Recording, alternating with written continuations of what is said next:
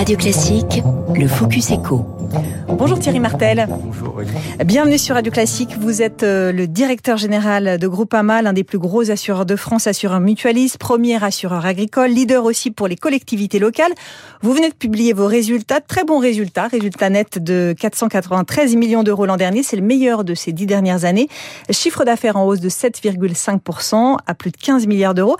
Thierry Martel, à quoi devez-vous ces belles performances? On, on, on, les doit à beaucoup de choses, mais je crois qu'il y a deux points que je voudrais euh, souligner sur cette année 2021 euh, parce qu'ils me semblent remarquables. Euh, le premier, c'est l'extrêmement forte dynamique de l'assurance vie. Et le deuxième, puisque l'on est assureur agricole, parlons-en, le coup de gel qu'il y a eu sur les hmm. vignes mmh. au mois d'avril. Deux choses ouais, qui n'ont rien à voir. L'épisode de gel. Parce que ça a été, viendra, ouais. dans les deux cas, quelque chose, je crois, d'important sur les dynamiques de marché. Pour la, première, euh, pour le premier point, euh, la dynamique sur l'assurance vie, on a eu une croissance l'année dernière de plus de 20% euh, sur l'assurance vie, une poussée formidable de l'épargne retraite. Et qu'est-ce que ça veut dire? Ça veut dire concrètement que l'assurance vie reste indubitablement le produit d'épargne préféré des Français. C'est souvent un sujet qu'on remet sur la table, mais les Français votent avec leurs pieds et en l'occurrence, ils plébiscitent l'assurance vie. Il la plébiscite dans sa forme traditionnelle et aussi dans sa forme d'épargne retraite et je crois que c'est important de le souligner à un moment où on remet sur la table le débat sur les retraites. Si je prends juste ce chiffre de l'épargne retraite, grâce à l'excellent loi Pacte, hein, il faut le dire, qui a mis en place des produits particulièrement intéressants, entre 2019, pour prendre une année normale, et 2021, c'est 66% de progression que nous avons sur euh, l'épargne retraite. Alors sur, sur l'assurance vie, est-ce que la, la guerre en Ukraine ne risque pas de, de remettre euh, en cause un peu cette dynamique avec euh, l'éventualité d'une baisse de pouvoir d'achat des Français? Non, mais écoutez, pour l'instant, c'est pas du tout ce qu'on observe. En plus, les marchés, certes, ont baissé, mais restent à des niveaux élevés. Hein, le, le CAC 40 est à peu près à son niveau du mois d'avril de l'année dernière, donc à un niveau très élevé. C'est ça aussi une des vertus de l'assurance vie, c'est que ce sont des masses d'épargne qui sont extrêmement stables.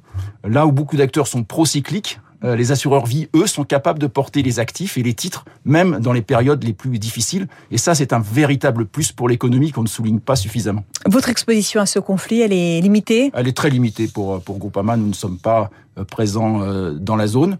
Nous sommes présents dans des pays limitrophes, mais pas ni sur, ni sur la Russie, ni euh, sur l'Ukraine. Alors en revanche, il y a toutes les conséquences euh, macroéconomiques, hein, les prix des matières premières, les risques euh, d'approvisionnement. En tant qu'assureur agricole, j'imagine que ce sont des choses que vous regardez très près. Oui, alors bien sûr, le prix des matières premières agricoles est en train de flamber. On le sait peut-être pas suffisamment, mais la Russie plus l'Ukraine, c'est 30% des exportations de blé dans le monde. L'Ukraine toute seule, c'est 50% des exportations d'huile de, de, tournesol.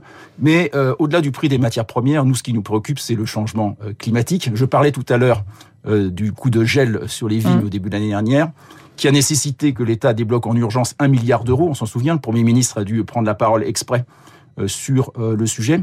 Et là aussi, je voudrais saluer l'action du ministre de l'Agriculture qui, avec le soutien très massif d'ailleurs de, de, la profession, a engagé une vraie réforme de la gestion des risques en agriculture. La réforme de l'assurance récolte. La, la, la, réforme de l'assurance récolte. Voilà, qui a été votée le mois dernier. Alors, on, on rappelle, hein, elle doit permettre aux agriculteurs d'être mieux protégés euh, face aux aléas climatiques. Elle a justement donc été décidée après cet épisode de gel. Hein. Absolument, parce qu'on s'est rendu compte qu'opposer les systèmes publics et privés, en fait, menait dans une impasse.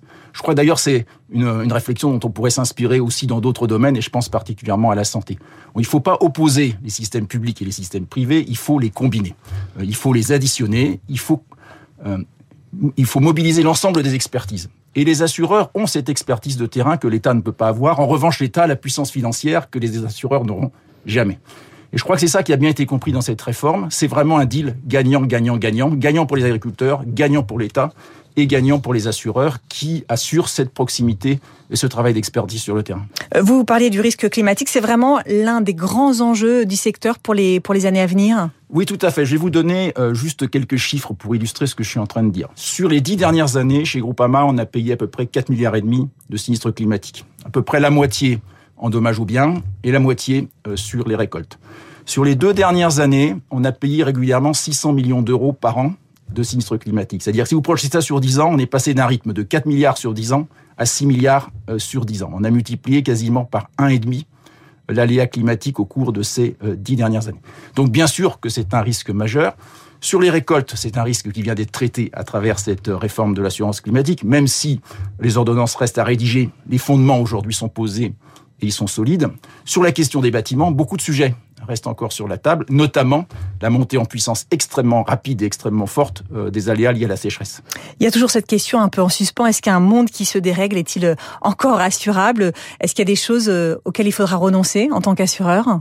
Je pense que euh, il est c'est ce que je disais tout à l'heure, on, a, on, est face parfois des enjeux, je pense à la pandémie, je pense au, au changement climatique, je pense aussi aux cyberattaques, dont les échelles dépassent la seule capacité des assureurs.